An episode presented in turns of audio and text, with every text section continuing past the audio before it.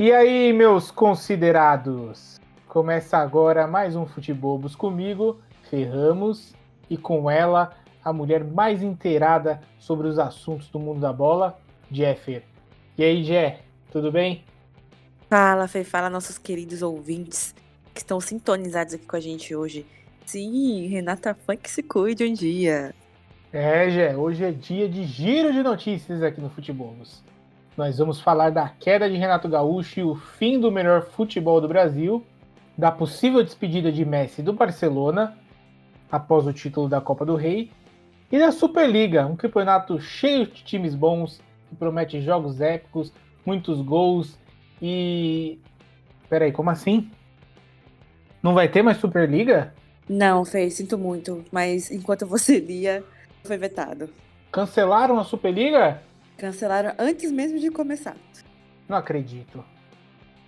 Gente, solta a vinheta aí então, enquanto eu me recupero aí dessa notícia que me deixou abalado aqui. Solta, solta a vinheta, solta a vinheta. Kaique dominou, pé esquerdo, pode bater no gol. Opa! Bom toque para Arce, dominou, vai marcar, bateu, vai a merda, Arce!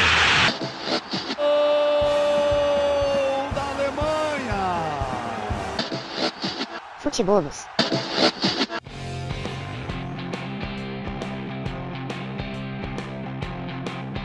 Bom, é. Eu tô tentando me recuperar ainda desse, desse baque que eu acabei de sofrer.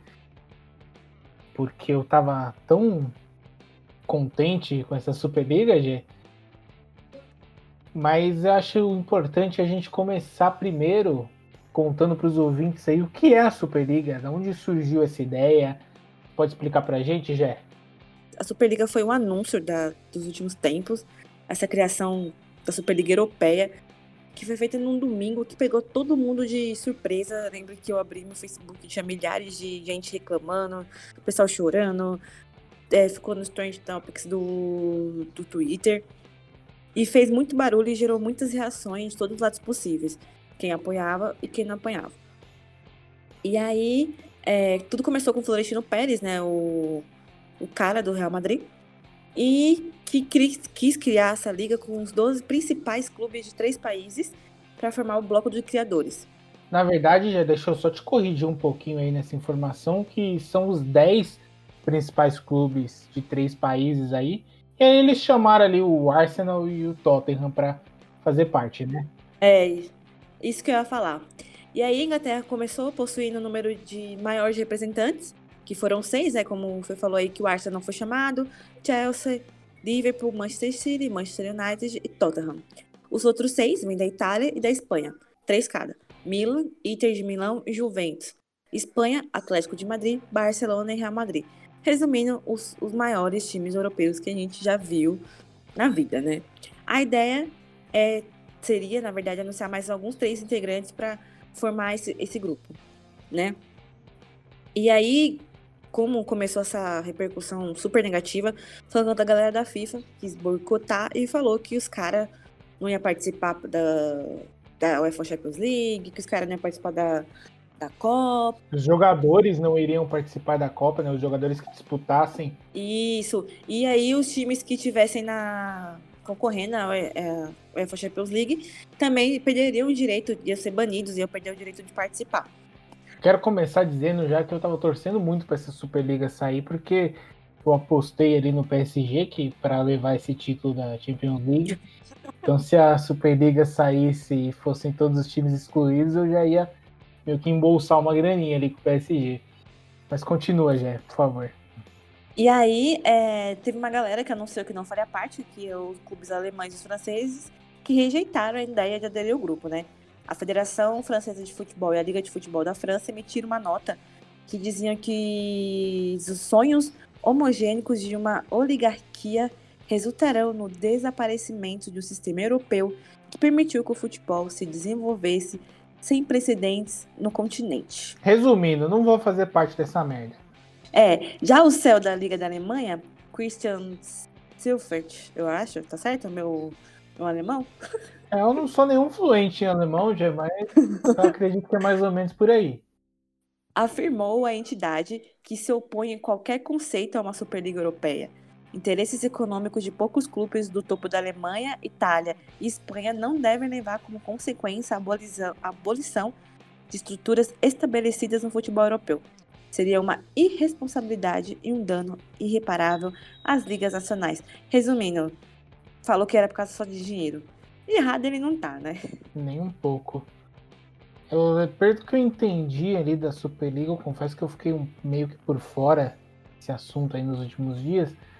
Mas a ideia, assim, por trás de todo esse conceito aí, é meio que criar uma elite dos times mais poderosos, né? Exatamente. Porque, ó, como é, funcionaria a competição? O formato que eles anunciaram é de 20 clubes e entra os 15 fundadores, que, tipo assim, todos eles não poderiam ter rebaixamento, nem nenhuma tropeço assim, na, na história do time, e cinco que se classificarão anualmente com base no desempenho da, da temporada anterior. E a disputa seria em datas em meio de semana, para que todo mundo pudesse disputar as ligas nacionais. Então, tipo assim, eles queriam realmente que só os tops do top é, participassem, e eu acho isso, assim, uma puta falta de sacanagem, porque o futebol não é só times grandes. Fazendo um paralelo mais ou menos aqui com o Brasil, é algo bem parecido com a Primeira Liga, né? Teve um tempo atrás, chegou a ter duas edições, mas também não vingou, né? É, então.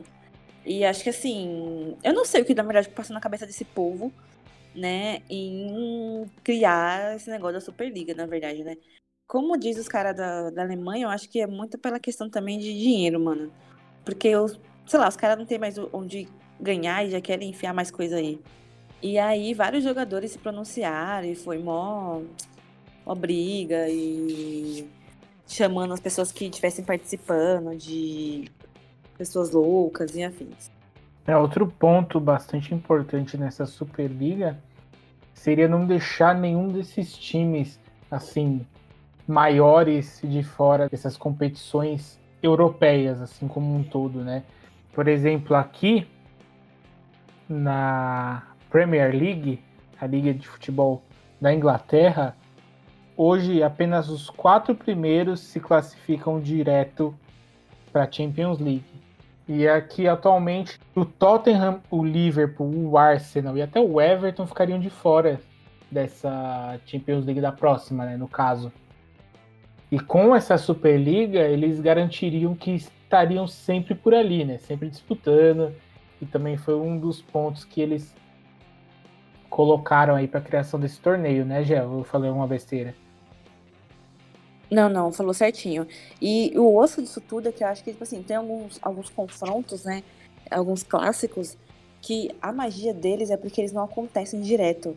Então eu acho que é muito acabar com o brilho disso, sabe? Então eu acho que, sei lá, eu não gostei dessa fita. Eu achei super, tipo, nada a ver. E ainda bem que já foi cancelado antes mesmo de começar. É, eu sou um adepto de bons jogos, né? Eu sou fã jogos bem disputados, né? É claro que eu adoraria ver um Manchester City versus Real Madrid, um Manchester United versus Atlético de Madrid, um Barcelona contra uma Inter de Milão. Toda semana na minha TV, eu adoraria ver isso. Mas você acha que você não enjoaria, tipo, ver direto esses confrontos grandes toda semana? Eu acho que para mim perderia um pouco a magia. Porque o legal disso é porque, tipo, eles não acontecem todo, de, sempre. É que nem um Corinthians e Palmeiras todo dia não ia, tipo, ter nexo. Toda semana, toda semana, sempre. É, faz sentido. Perde um pouco meio que a magia da, da partida, né? Assim, eu não acredito que eu enjoaria de ver esses bons jogos, até porque não tem como a gente enjoar de ver bons jogos, né? É, sim. Mas para ser uma coisa que para acontecer X, o Y não pode acontecer, ou melhor dizendo, para ter a Superliga, esses times automaticamente não participariam da Champions League, eu acho que é um preço muito caro a se pagar e que eu não estaria disposto a fazer isso, né? Não sei se você consegue me entender ali. Sim, sim, eu entendo. Ainda mais a gente brasileira que tá carente de bom futebol, porque ninguém merece ter que assistir o Corinthians na TV toda semana com o futebolzinho vagabundo que tá apresentando. Mas não vou cutucar, não. Tô com orgulho meu ferido. Segue aí a pauta. Bom, é isso, mas parece que a Superliga como eu já disse em outro programa, foi uma ideia da Leste, né? Chegou, mas já saiu fora. E não deu muito certo, né? Eu vi que uma galera deu para trás aí, né? Recentemente. E parece que já caiu por água essa ideia da Superliga, né, Jé? Nossa, graças a Deus. É, muitos times começaram a, a, pesar na balança a questão de, de como ficaria os, os, jogadores em si, porque, mano, todo mundo quer disputar a UEFA Champions League. Então eles começaram a cair fora e vão ter que pagar uma multa rescisória, tipo, meu, surreal pro, pro organizador, né? Que é o presidente do Real Madrid, por terem saído do, do campeonato. Então, o cara realmente vai sair com o bolso cheio da grana. Eles tinham um contrato assinado por 23 anos, se eu não me engano. Sim, sim, sim, isso mesmo. E, meu, putz, é, realmente o cara vai encher o rabo de dinheiro. Olha aí, então parece que alguém se deu bem com a Superliga, né? Pelo menos alguém se deu bem, né? Pois é, então acabamos de não falar sobre a Superliga, né? Porque ela efetivamente não aconteceu e pelo visto nem vai acontecer. Eu fico ali me perguntando se eles não podem é, colocar no lugar desses times que saíram um Botafogo, um Palmeiras. Um Vasquinho, pô. Ou um Vasquinho. É, exatamente, né? Quem sabe aí não, não acaba sobrando vagas para esses times aí. E se o Palmeiras ganhar, pode ser mais um Mundial para eles, né? Com certeza. Na verdade, o um único Mundial, né? É, mas se o Corinthians também se ganhasse, ia colocar como Mundial também. Já ia ser o terceiro com uma Libertadores só. Não, não, não. Meu Corinthians é mais pé no chão, pô. Ai, ai. Bom, enfim. Vamos mudar de assunto, Gé? Vamos, vamos, vamos. Porque agora é o próximo assunto da nossa pauta. Vai deixar a gente com o coração um pouco dolorido. Ou não, né? Eu Ou não. Tô com o pé meio atrás aí. Eu se é isso mesmo que irá acontecer. Que foi a despedida do Messi, né? Sim. O Messi participou do jogo Barcelona e Atlético de Bilbao no final de semana pela final da Copa do Rei. O time catalão goleou por 4 a 0 com dois gols do craque argentino. E se comentou muito sobre a comemoração do time após o título, né? Confesso que eu assisti o jogo e ouvi muitos jogadores ali indo abraçar o Messi, querendo tirar uma foto com o Messi, fazendo um carinho maior ali no Messi, meio que num tom de despedida, assim, meio que num adeus ao craque argentino. Rapaz, será que foi uma despedida mesmo? O que, que você achou, Gé? Eu achei que sim, viu? Eu realmente achei meio melancólico. É... O que deixa a gente um pouco preocupado, porque a gente pensou que reinado do nosso querido Messi fosse durar mais um tempinho, né? Mas não sei, me deixou um pouco de orelha em pé. Não sei se ele tá percebendo que tá chegando uma idade que já não dá mais para arriscar, ou seria a despedida dele no Barcelona em si, né? Porque há boatos de que ele tá querendo mudar aí, né? Não sei. Eu tô mais nessa segunda alternativa aí, já. De que seja mesmo uma troca de, de clube. Porque que nem eu falo, assim, o Messi tem uma carreira assim incrível, mas eu acho que o que peca muito para ele é a questão de, de ele nunca. Ele meio que ficou na zona de conforto. Ele se deu bem no Barcelona e, e nunca arriscou um desafio maior. Então eu acho que isso no mundo do futebol é. né? Acho que tá na hora dele ver um, um novo caminho para encerrar a carreira dele de uma forma diferente. Mas não sei, né? Vai que. É, eu tô, eu tô com você nessa. Mas se jogou a carreira inteira dele somente no Barcelona, né? E quando eu digo a carreira inteira dele no Barcelona é porque ele só jogou realmente no Barcelona, né? Porque na seleção argentina ele não foi nem um pouco memorável. Então eu acho que é hora dele ir atrás de um novo desafio, buscar novos ares eu acredito que ele já tem assim propostas aí na mesa, principalmente do PSG, que já está ali mais ou menos com, que com o contrato do Neymar renovado, tá buscando a renovação com o Mbappé. Então meio que ele vai se sentir ali em casa, mais ou menos. Meu, para você, Fê, qual seria tipo o clube ideal pro Messi? O Vasco, sem dúvida. Ah, sim, com certeza. Ia, ia se dar muito bem no São Januário. O Messi no Vasco ele levar o patamar do futebol do Messi. Fique bem claro. Com certeza. Acho justíssimo. Não, mas falando sério agora, é... é, esse novo presidente do Barcelona, ele tem uma relação hoje com o Messi muito melhor do que tinha o Bartomeu, né? Que foi o último presidente e que eles tiveram ali meio que uns umas faíscas ali entre eles, né? Principalmente uhum. porque o presidente prometeu uma coisa para o Messi que não foi cumprida, né? Que o Messi disse para ele que ficaria por mais uma temporada e após isso iria embora, ia buscar novos ares e o presidente na época disse que não, disse que ele ia cumprir o contrato até o fim. Então o Messi ficou meio com essa bronca aí desse presidente, mas ele já foi embora, né? Já trocaram a gestão do Barcelona e a relação dele com esse novo presidente é muito boa. E o presidente já disse que vai fazer de tudo para manter ele no time e vendo os últimos jogos do Messi, eu vejo que ele tá muito mais empenhado em campo, ele tá com muita mais gana, com muita mais vontade de vencer. Hoje mesmo eu assisti um jogo do Barcelona aqui pela tarde e o Messi fez uma exibição brilhante.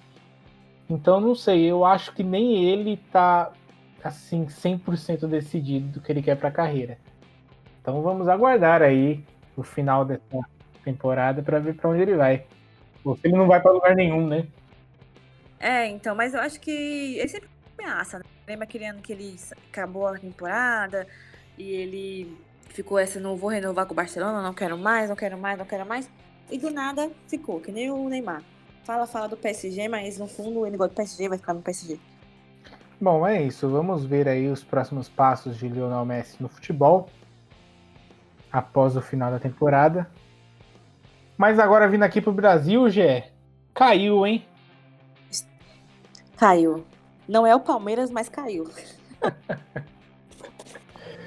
pois é. O melhor futebol do Brasil morreu de vez. Está de luto. Está de luto com a queda de Renato Gaúcho. O Grêmio foi eliminado na pré-Libertadores ainda pelo time do Independente Del Vale, que eu vou confessar para você que é um bom time, hein? E acho que vai dar um trabalhinho aí nessa Libertadores. Vai. Entrando no vai. grupo do Palmeiras. Palmeiras que já teve ali uma dificuldade para ganhar o seu primeiro jogo. Então não sei não. Pode ser que seja um time perigoso de se enfrentar. O Palmeiras precisa abrir o olho aí. Acho que quando se trata de uma Libertadores, todo time é perigoso. Menos, mesmo os desacreditados. Exatamente. Já diz o lema do nosso podcast: não tem mais bobo no futebol, né? Exatamente isso. Então é bom o Palmeiras abrir o olho aí. Mas hoje o foco não é o Palmeiras e sim o Grêmio. Perdeu aí o seu comandante.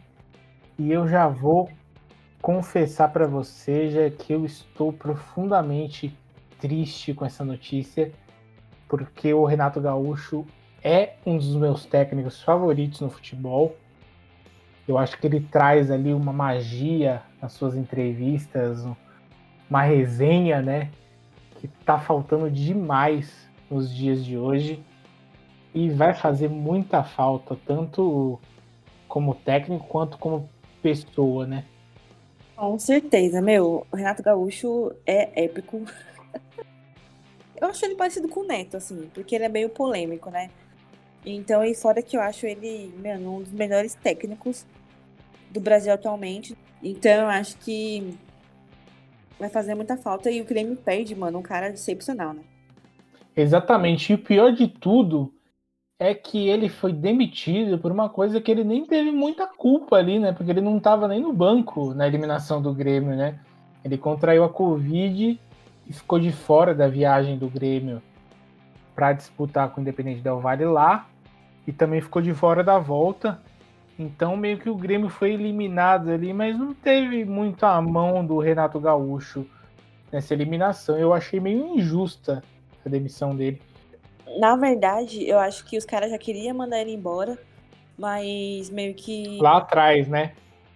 Isso, então já tava, tipo, meteu louco e já aproveitou essa desculpa pra. pra mandar ele embora. Mas aí é que tá, eu quero levantar essa questão aqui com você, porque na final da Copa do Brasil, que disputaram Grêmio e Palmeiras, após o Grêmio ter perdido o primeiro jogo, ele já entrou pressionado para esse segundo jogo. E antes da partida, o presidente do Grêmio foi lá e renovou o contrato dele. Tipo assim, dizendo, passando a mensagem, né?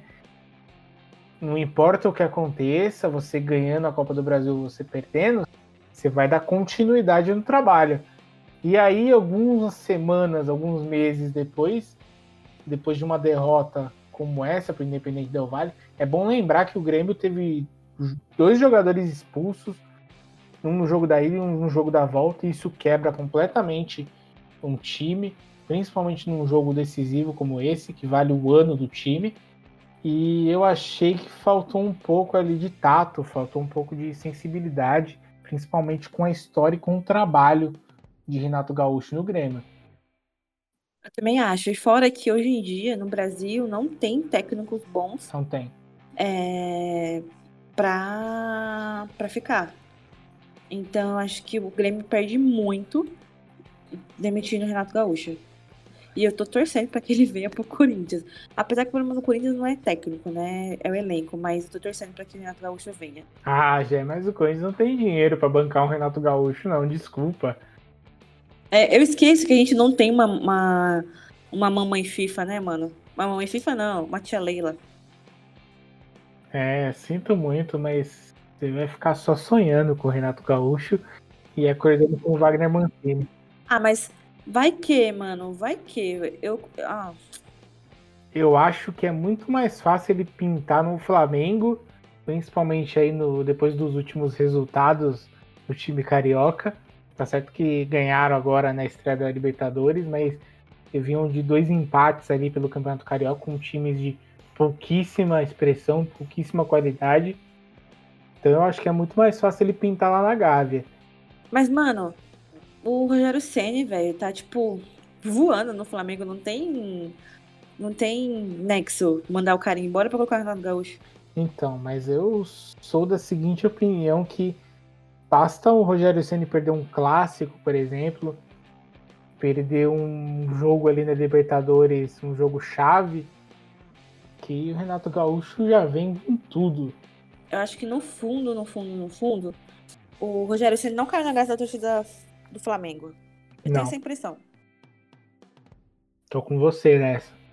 E o pior de tudo é que agora fica uma sombra enorme ali de óculos escuro, sem camisa, jogando futebol na praia, esse fantasma ali rodeando os técnicos do futebol brasileiro.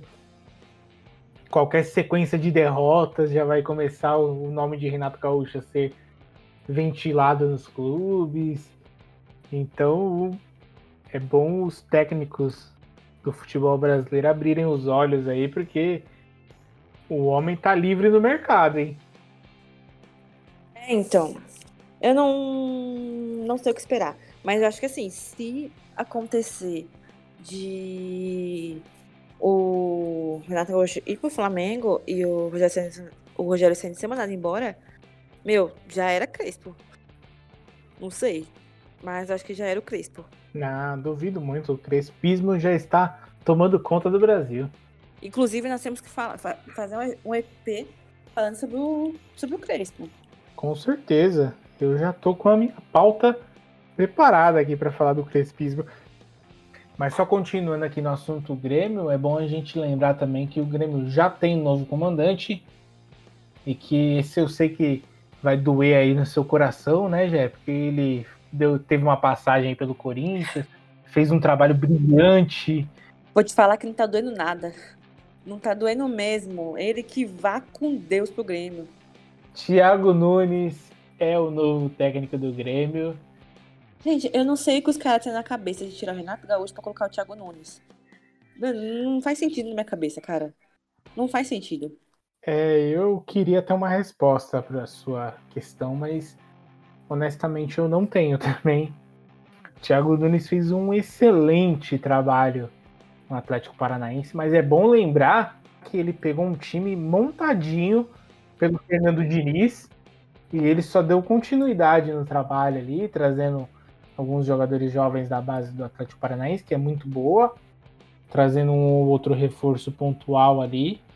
Mas para mim, o mérito total do sucesso desse Atlético Paranaense é do Fernando Diniz. Ele só embarcou ali na onda, tanto é que chegou no Corinthians e a gente viu como foi, né? Apesar que o time do Corinthians não Guardiola conseguiria dar jeito. Mas é, ele não teve mérito nenhum. Assim, é muito fácil chegar e ter um time campeão com o time que ele pegou, entendeu? É isso aí. Então, Thiago Nunes deve assumir o time do Grêmio em breve. Lembrando que o Clube Gaúcho, com a eliminação da Libertadores, ele cai para a Série B Campeonato Sul-Americano, que é a Copa Sul-Americana, né? E vamos ver aí qual vai ser o futuro do Clube Gaúcho, qual vai ser o futuro de Renato Gaúcho. E se pinta mais uma Superliga aí, quem sabe, né? Mas é isso, já. Vamos encerrando o Futebol por aqui. Depois desse giro pelas principais notícias do futebol brasileiro. Foi uma semana mega movimentada, então a gente teve que falar rapidinho aí dos principais assuntos. Mas antes de encerrarmos, já manda aqueles recadinhos finais que todo mundo já conhece, mas é bom a gente dar uma relembrada. Então, para você que está nos ouvindo, é, primeiramente, não nos segue nas nossas redes sociais, entra lá no Instagram e no nosso Twitter, arroba Futebobos. E não esqueça de compartilhar esse EP com todo mundo aí, com a galera, e já agradecendo nossos ouvintes, né, nossos, nossos players sendo aumentados, nós queremos agradecer a audiência. Pô, Gé, estamos encerrando aqui este episódio do Futebobos. Lembrando sempre que não existe mais bobo no futebol. Bobo mesmo é o tal do criador da Superliga que não conseguiu convencer mais três times a adentrarem nessa ideia. Mas quem ganha com isso são os jogadores, são os torcedores, é o futebol. Um abraço, até mais e Ciao.